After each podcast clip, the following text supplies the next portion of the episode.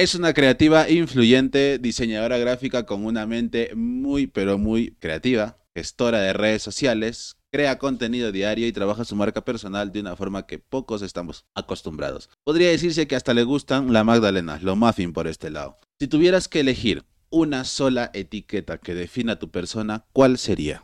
Eh, transgresora. ¿Por qué? Porque me gusta todo lo que es distinto, todo lo que rompe eh, los esquemas ya establecidos. Me gusta romper y diferenciarme. Y como la gente tiene miedo, pues yo aprovecho y lo hago yo, así. Haces mucho de lo que muchas personas quizás no quieran hacer en su día a día. Exacto. Hoy tengo el grato placer de tomarnos un café con Paula Garrofé. ¿Cómo estás, Paula? Genial, muy bien. Me tienes que enseñar tu taza, o sea, tenemos que hacer No hacemos chin chin, muy mal. A ver, yo te enseño mi botella. Muy mal, Jorge. Se nota que no es improvisado, ¿eh? Se nota. No, no, no, no, nada, nada, nada, no te preocupes. Que esto en postpro después aquí montan una tacita, no te preocupes. Aquí, aquí va a salir una taza en postpro, no te preocupes. Con fuego y todo. sí, sí, sí. Paula, de Salamanca, ¿hace cuánto tiempo estás en el mundo digital profesionalmente hablando? Pues llevo ya unos 10, 11, 12 años llevaré. O sea, desde los 17 que estoy ya dando caña. Tengo 30, así que los números se me dan mal, pero sí, creo que son 12, 13 años. Eh, sí, 13. 13, ¿no? Pues 13 años dando guerra, ya, ya lo ves. ¿Y qué hacías a tus 17 años en, pues este mundillo? Estaba haciendo prácticas en varias empresas de, de, comunicación y me encargaba de hacer todo lo que era el diseño gráfico, pero es verdad que tuve que sustituir a una chica de redes sociales y como me gustó el gestionar redes sociales, pues dije, me voy a sacar algún grado o algún lo que haya para poder gestionar redes, saber un poquito pues todos los trucos, saber qué se tiene que publicar, pero es verdad que a la larga tienes que, como se dice, mamar muchísimo en casa, tienes que trabajar muchísimo para, porque yo a día de hoy se me escapan muchas cosas, así que imagínate una persona que quiere entrar en redes, siempre se te escapa todo, así que es mucho trabajo también autodidacta, de buscar tutoriales, de hacer cosas, igual que el diseño, nunca un diseñador sabe diseño absoluto. Siempre van saliendo nuevas tendencias, nuevos trucos, nuevas herramientas y tienes que adaptarte un poquito pues a lo que vaya viniendo. Hablas de 17 años, prácticas, redes sociales, internet. Estamos hablando del año 2007, si no me equivoco. No me preguntes por números, Jordan, que lo llevo mal. Sí, 2007. 2008 eh, eh, así. En el 2007-8 no estaba tan propagada el, concepto de community management o el social media marketing. A ver, en ese entonces, hasta que yo me acuerde, aún existía el MSN Messenger.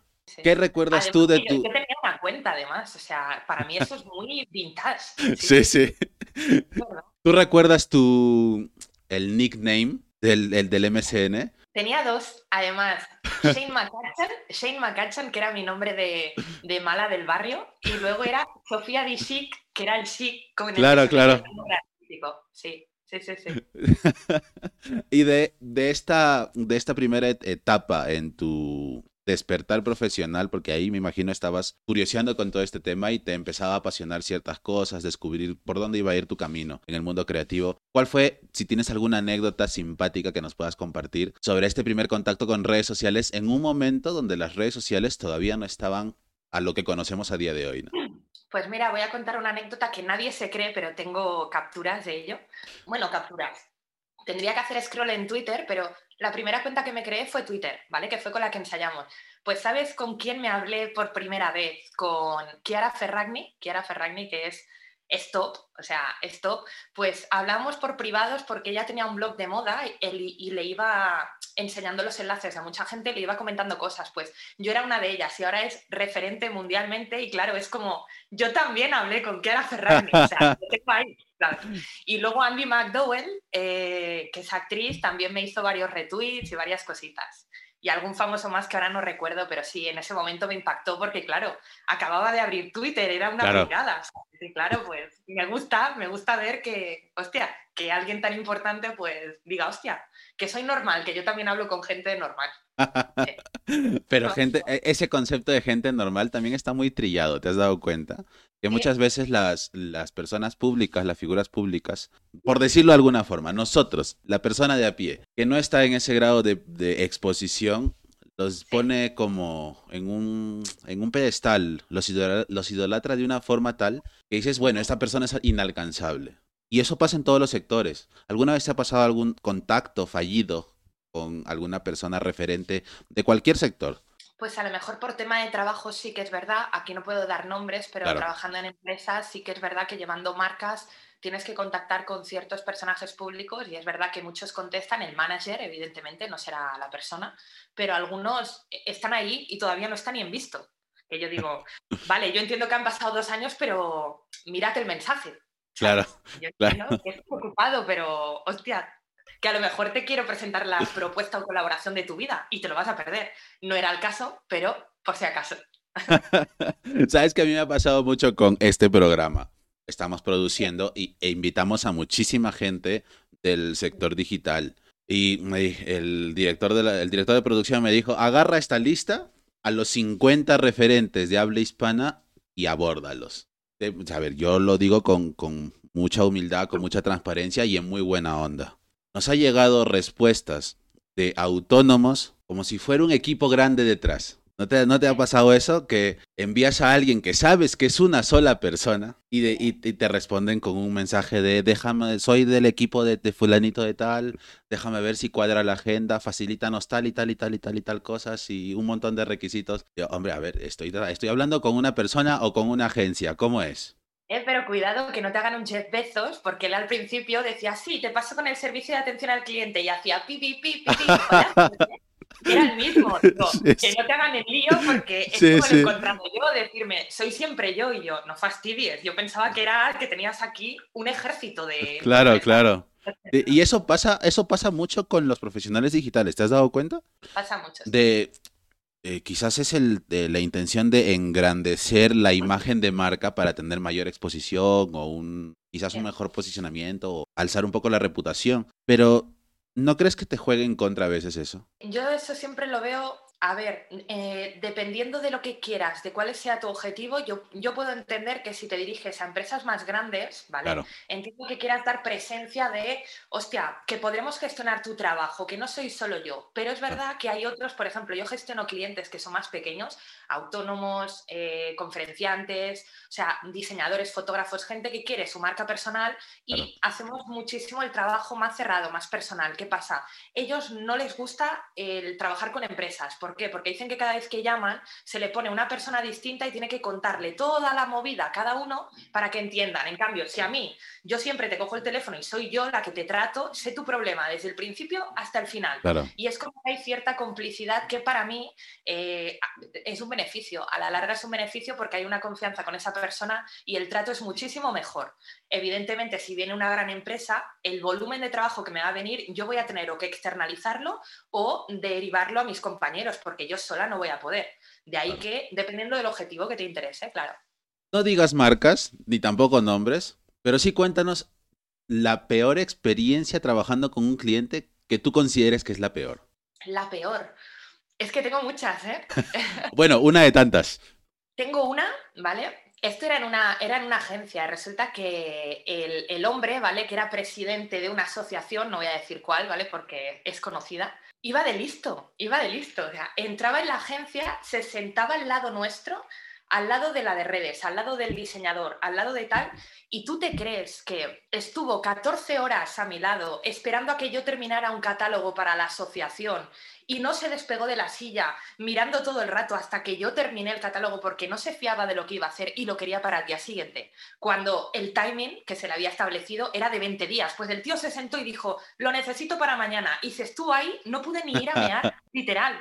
Y yo pensé, pero ¿esto qué es? ¿Sabes? O sea, yo he terminado, llevo cinco horas gratis dándole a la empresa. Pues el tío así, y era un déspota, era como Hitler, pero en versión Ken, ¿vale? Porque era así más mono y tal.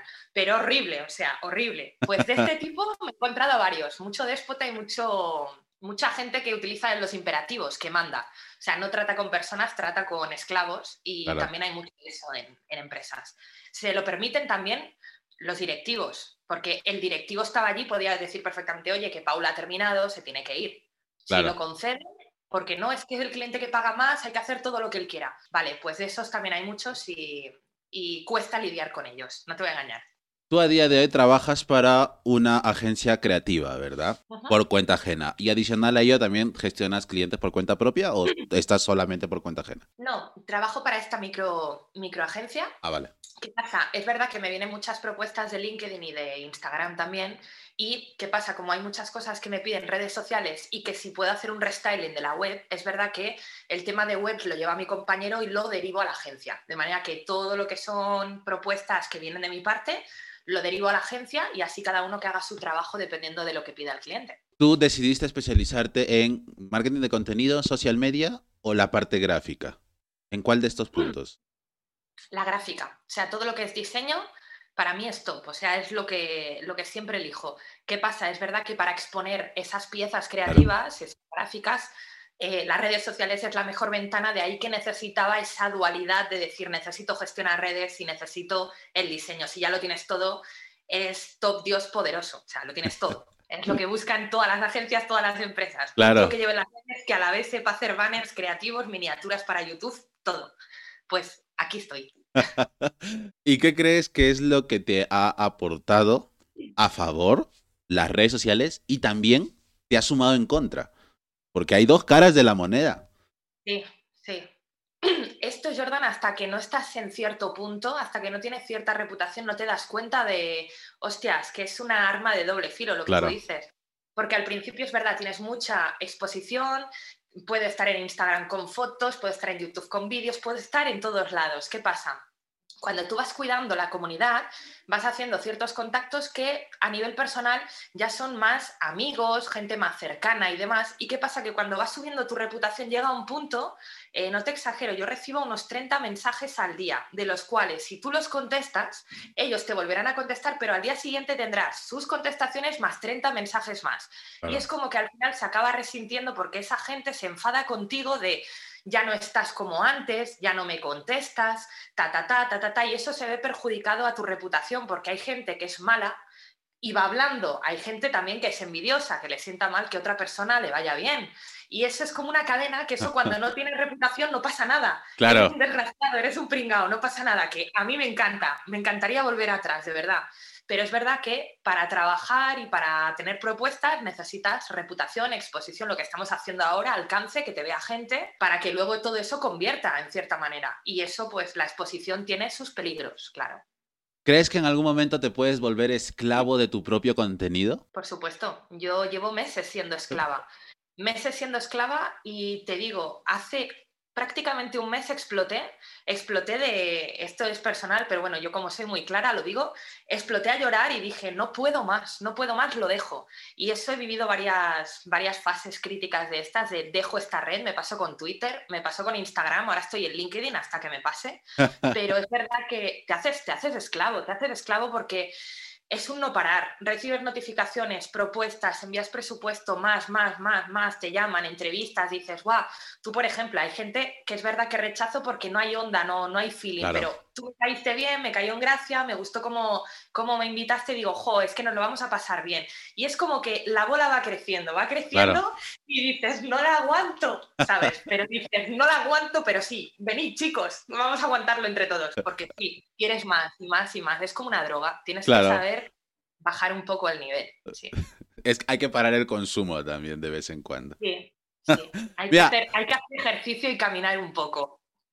Ah, hablando, hablando de caminar, a día de hoy que estamos grabando esto, no sabemos cuándo se va a publicar aún, pero al momento que estamos grabando, en teoría estamos en confinamiento. ¿Cómo llevas tú el tema de no poder salir a caminar, de no ir al parque?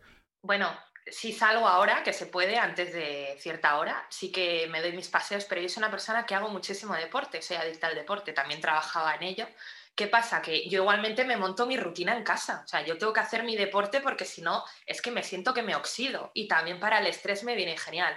De manera que el no caminar o el no salir, a ver, yo me monto mi burbuja, me gusta mucho el estar en casa porque tengo mis ideas, estoy diseñando y se me pasa el tiempo volando, pero es que es verdad que llega un punto que digo, yo necesito una fiesta, o sea, yo necesito salir, bailar, necesito, mm, ¿sabes? O sea, quitar todo este estrés de casa y no se puede. Así que sí, me doy un paso al parque, pero es como los perros cuando los sacas a dar un paseo un momento, o sea, no te llena, no te llena. Pero bueno. Es lo que hay, vamos sobreviviendo.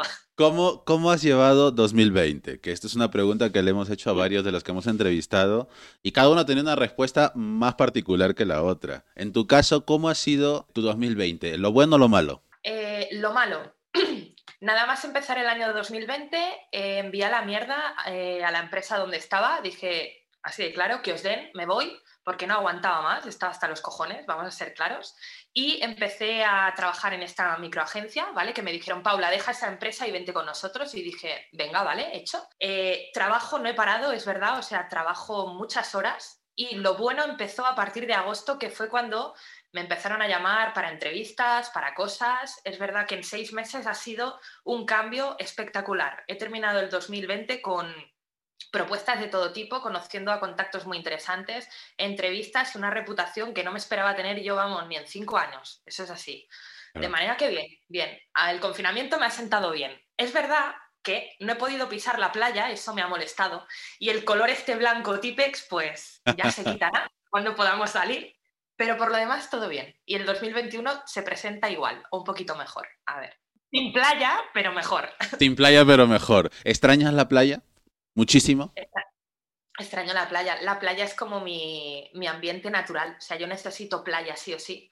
¿Vale? Pero no, por estar tumbada en el sol, necesito ver el mar. O sea, ver el mar que no tiene horizonte es como que relaja y a la vez me inspira. Y el poder pasear por la playa, solo pasear. No me gusta el estar tres horas tostándome, no me gusta eso. Pero, jolín, es terapéutico. Es terapéutico, Jordan. La playa es necesaria para todo ser humano. Ahora, la pregunta que toda Europa y Latinoamérica Unidas está haciendo es, ¿sabes nadar en playa o te vas a mojar los pies? Que si sé nadar en playa, mira, yo nado en estilo libre, de momento nadie me ha ganado todavía. Bien, tenía medallas y todo nadando, se me da muy bien nadar y me encanta. Yo soy de las que, hostia, qué calor, ¡pum! Y te tiras al agua y estoy, hasta que se te arruga la piel, no salgo. Como pasa, como uva pasa. Como una uva pasa, sí.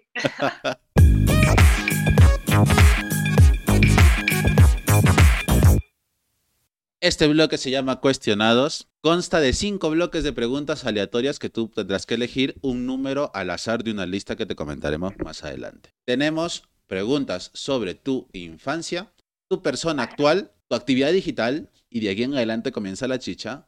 Una pregunta casual y una pregunta 100% incómoda. No, eso no me lo has dicho, es ¿eh? muy mal. Cuentas con dos comodines. Uno es devolver la pregunta, quiere decir que primero la respondes y luego tengo que responderla yo sin opción a saltarla. Y el segundo comodín es pasar de esa pregunta. Quiere decir que obviamos esa pregunta y vuelves a escoger un número al azar de ese mismo bloque. Tú tienes el control de cómo y cuándo utilizar tus comodines. No voy a usar comodines, ya te lo digo. bueno, venga, entonces, empezamos con una pregunta sobre tu infancia. Escoge un número entre el 1 y el 25. Vale, pues el 18. La pregunta es, ¿cuáles son tus recuerdos favoritos de las reuniones familiares? Coméntalo. Vale, los postres, o sea, los postres porque soy muy golosa, me encantan los turrones, los polvorones y es verdad que las bandejas de mi casa eran para todo un ejército Así que las navidades, por ejemplo, me gustan, ¿vale? No la Navidad en sí, sino las navidades por la familia y demás. Yo qué sé, el montar en bici, el aprender algo con mi padre, que aunque ser muy... Era muy dictador, muy de tienes que aprender a nadar en dos días. Y yo, vale, papá, ¿sabes? Era muy así. Pero sí que es verdad que aprendía muchísimo con él en cuestión de poco tiempo. Así que en una semana sabía nadar, ir en bici, escalar, sabía hacer de todo. Así que eso se lo agradezco. El contacto con los caballos, con los animales también. He tenido mucho contacto con animales y eso también me gusta. Ahora eh, es que no puedes salir de casa, el único contacto que tengo son con algún bicho que me encuentro en la cocina de tanto en tanto. hay, que, hay que limpiar, por favor, hay que limpiar. Hay que limpiar, sí, hay que limpiar.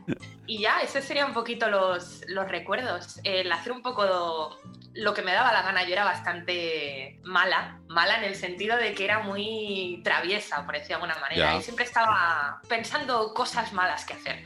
O sea, voy a engañar a toda la familia, voy a cambiar los relojes para que la gente se crea que estamos a las 2 de la tarde y así tenga tiempo para tal. Yo era así, estaba, estaba muy enferma. O sea que desde chiquita tenías ya, ibas cultivando el tema de la mente creativa. Sí, pero peligrosamente. ¿Cuál es el postre que más te ha gustado comer de pequeña y que a día de hoy no lo puedes dejar de comer? Eh, corneto clásico, el helado, el corneto clásico y el magnum almendrado. O sea, me pirra. Te gustan muchísimo los helados. Me gustan los helados, sí. Esto es una duda personal. En España, ¿aún existe el carrito de heladero que pasa con su, con su timbre, su sirena? ¿O ya no? No existe, pero es verdad que, por ejemplo, en la Costa Brava, que es donde me muevo yo por las zonas de playa, eh, sí que es verdad que hay eh, la- los típicos que son carritos, pero son de, chu- de- de churros, de cositas así para que tú, para que sí, que te compres un helado, pero no, no está en movimiento, está parado. Pero sí que es verdad que parece una caravana, una furgoneta, y sí Ajá. que parece en plan, en plan de esto, pero no, no, no. O sea, me parece que no hay. Por lo menos en mis zonas no, ¿eh? No quiero quedar de inculta, pero en mis zonas no hay. No hay carrito de helado, no hay playa, no hay nada. O sea, no. Vale, vale. Vamos a pasar a una pregunta sobre tu persona actual, 2021. Escoge un número entre el 1 y el 44. Jolín, pero ¿cuántas preguntas habéis preparado? Uf, Eh, hay muchísimas. Las siete. La 7. ¿Tienes alguna fijación en particular por el número 7? Sí, el 7 es como mi número de la suerte. Y el 7 es eh, un número impar. No me gustan los números pares, me gustan los números impares. Es un, es un toque que tengo, un problema. Te pregunto esto porque casi todo mundo en alguno de los bloques siempre ha escogido 7, 17, 27, pero terminaba en 7. Sí. Y para todos los profesionales digitales, el 7 es como una cábala. No sé por qué, de verdad. Estoy Sí. tratando de descubrirlo. Bueno, la pregunta es, ¿cuál es tu palabra favorita? ¿Por qué? Mi palabra favorita, pues te diría nunca jamás. Nunca jamás, que no es una palabra, ¿vale? Te tendría que decir Neverland, ¿vale? Pero eh, eh, todo lo que sea que no hay un tope, o sea, todo Ya. lo que es imaginación, por eso te digo nunca jamás, de que nunca digas nunca jamás, o sea, nunca jamás volveré a hacer esto, nunca voy a hacer tal, o sea, al contrario, o sea, cualquier palabra que te quite eso, o sea, el antónimo de nunca jamás, no puedes, incapaz, o sea, todo lo que es capaz, poder, tal, todas esas palabras que son de poder, de, que te dan poderío, de que te dan eh, esa rabia de poder conseguir lo que quieras, esas son mis palabras favoritas, además las uso para todo, o sea, para ayudar a, a mis clientes, amigos, me las aplico a mí misma, me digo, hoy voy a arrasar. Y te lo tienes que creer, te lo tienes que, te lo tienes que creer. Pues toda palabra que sea positiva, esa es mi palabra. ¿Se puede decir que eres un poco Mr. Wonderful? Mr. Wonderful sí, pero no. O sea, a ver, Mr. Wonderful es demasiado happy flower. Ya, ya, ya. Mr. Wonderful realidad. O sea, Mr. Wonderful en plan, como si tú fueras Usain Bolt, de venga, Usain Bolt tienes que hacer, vamos, menos, menos tiempo del que hiciste la última vez. O sea, algo real. O sea, nada que sea unicornios ni fantasía. Que me gustan, pero no es el caso. O sea, la tierra todavía. un sí pero no, muy realista. Eso, eso, eso, eso me gusta porque muchas personas piensan de que el- la automotivación o el tener una, una actitud positiva ante, las, ante la realidad y las cosas se puede pegar como estás viviendo en un sueño que no es en realidad, ¿no? ¿Tú qué es lo que consideras en algún momento de tu vida dijiste, esto no lo puedo hacer, pero por Dios que lo hago? Es que muchas cosas. Yo qué sé. Por ejemplo, yo antes tenía miedo, miedo a hablar en público, tenía miedo a exponerme a nivel vídeo, o sea, pero vergüenza de decir, es que me voy a trabar, me, me voy a bloquear, no voy a ser fluida, me voy a enrollar, ta, ta, ta, ta, ta, ta. Pero al final dices, es que es lo que hay. Es Sí. que si ahora se llevan los vídeos, se lleva la exposición y tengo que salir, tengo que salir. A lo que salí y dije, salimos a lo grande, o sea, Sí, sí. reventando el estadio. Es que si salimos, salimos. Y es Sí, sí. así. Y, por ejemplo, una de las anécdotas así más de decir, oye, Paula, quítate el miedo, fue, tuve que entregar un proyecto de, marketing, ¿vale? Explicando, pues eso, un poquito el plan de ruta que se iba a hacer y demás. Y me quité la camiseta, ¿vale? Y llevaba un top con un hashtag de eh, el nombre de la empresa y claro, la gente se quedó, hola, y yo dije, ya he perdido el miedo, si he podido hacer esto, puedo hacer cualquier cosa. Claro, hay que quitarse los miedos, pero en plan terapia de choque, es así. ¿Tú recuerdas tu primer, eh, la primera cosa que grabaste para publicar en internet donde salías tú físicamente? Buah, pues sí, sí, sí me acuerdo. El primer vídeo además fue en Instagram y fue una coreografía en el coche.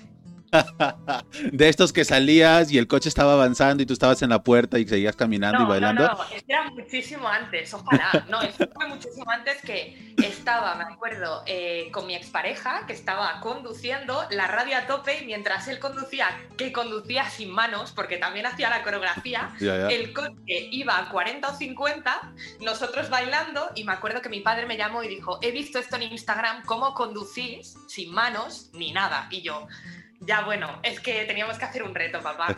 Es El subnormal, como siempre. No, hay otra.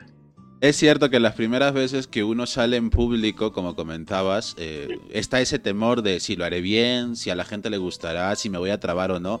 Yo recuerdo la primera vez que grabé, el que producimos un, un episodio de podcast en mi vida hace muchísimos años. Eso era un sin Dios, que a cada rato era cortar, recapitular, cortar, recapitular, porque te trabas, realmente es eso y te tiene que pasar, la verdad es esa, te tiene que pasar para que tú puedas perder ese miedo, ¿no? Es lo que la, mucha gente que dice, voy a empezar en esto del marketing, voy a hacer marca personal, voy a trabajar mi presencia digital y tales. Hombre, si nunca has escrito un artículo en tu vida, pues al menos tienes que empezar por uno.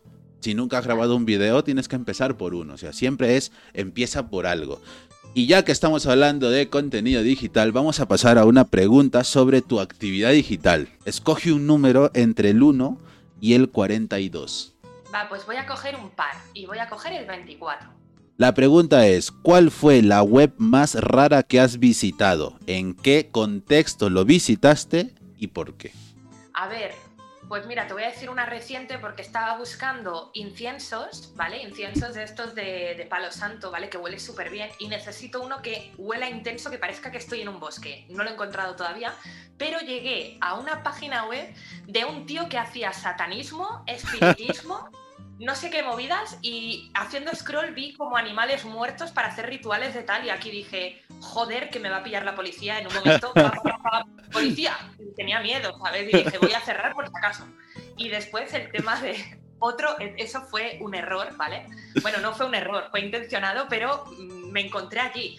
Estuve mirando anticongelante para el coche, pero porque viene una serie que con anticongelante eh, podías matar a una persona y eh, no sé, en la autopsia no se encuentra los restos de con qué le has envenenado. Y dije, ¿qué narices lleva el anticongelante? Claro, anticongelante para matar a gente. Claro, Hombre. Es que la digo, basta ya, que el historial está lleno de mierda. Digo, basta.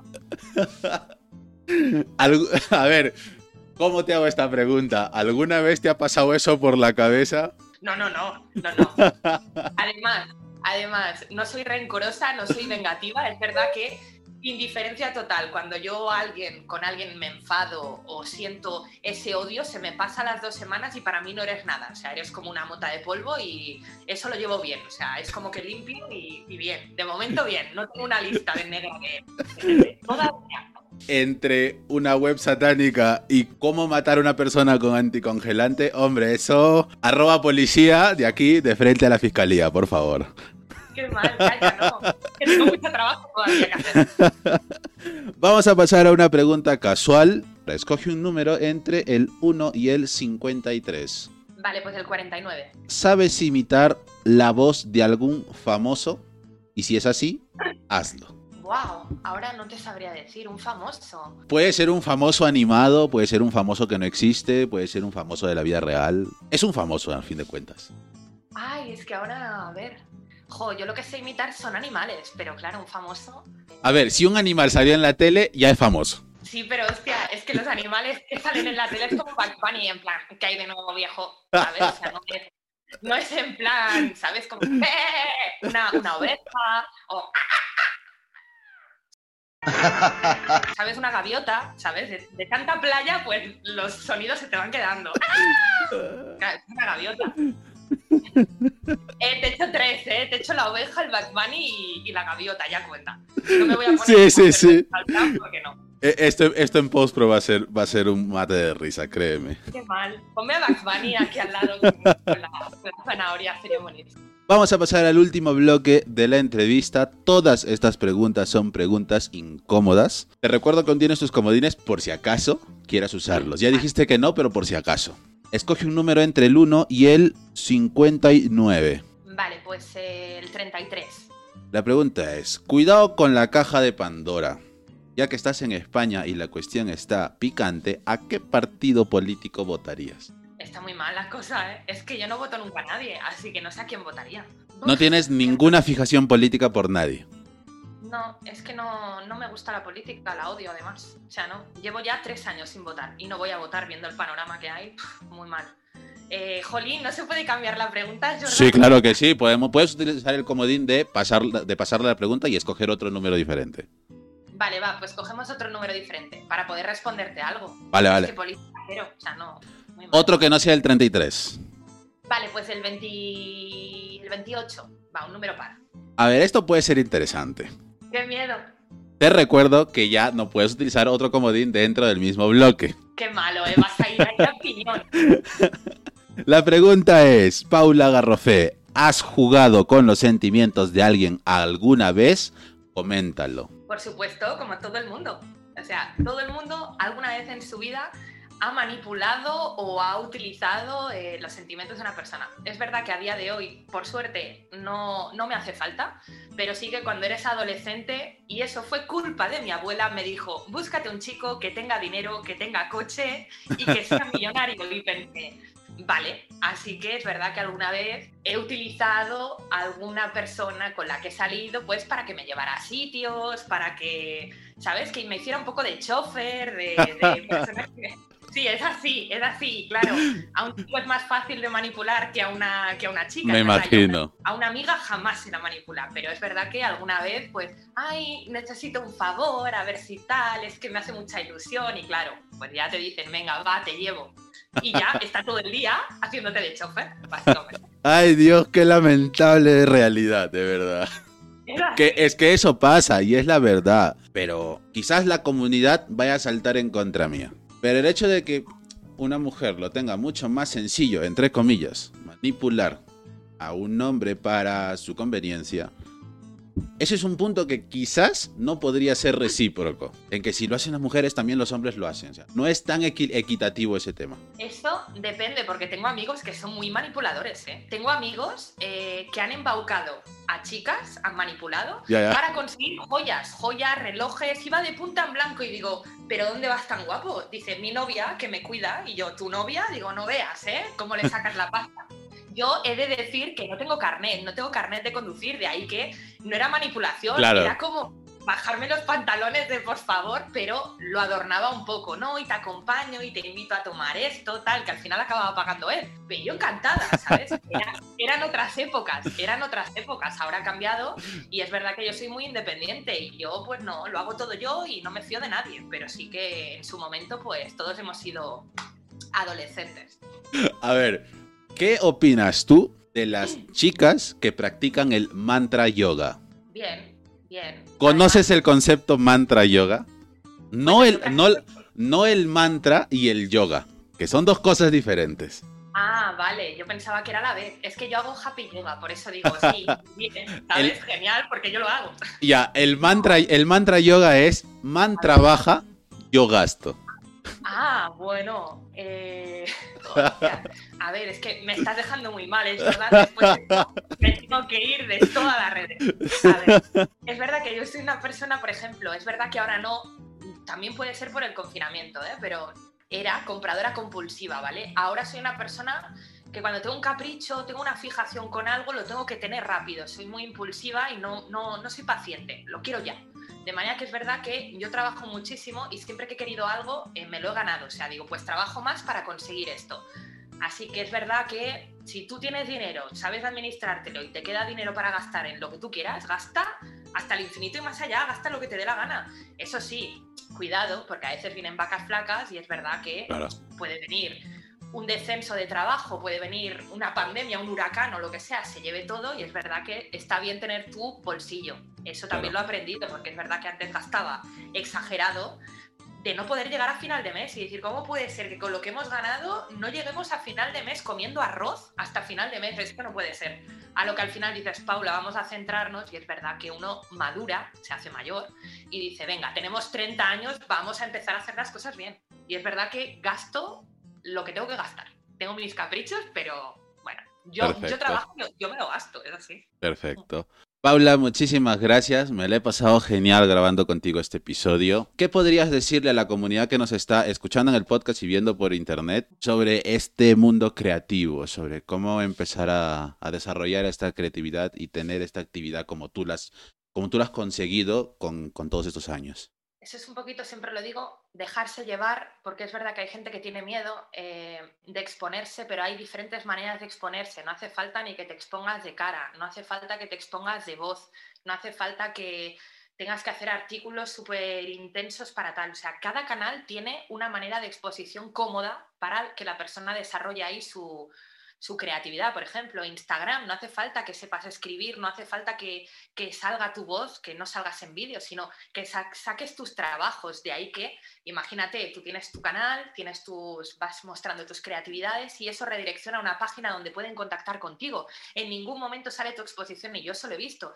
He visto gente que utiliza eh, la típica máscara del caballo, esa, esa que sale en los vídeos del Rubius, que se ponen un, caballo en la cabeza y más y es Mr. M, por ejemplo. Y es un tío con un caballo y como tú estás ahora hablando, pues con la máscara, porque le da miedo salir en cara. Y lo está petando, ¿por qué? Porque es distinto, original y es un friki, de manera que eso vende. ¿Vale? Pues cada uno que saque ese algo que tiene, que le gusta y que diga, esto sé que va a gustar, pero me da miedo, y sácalo.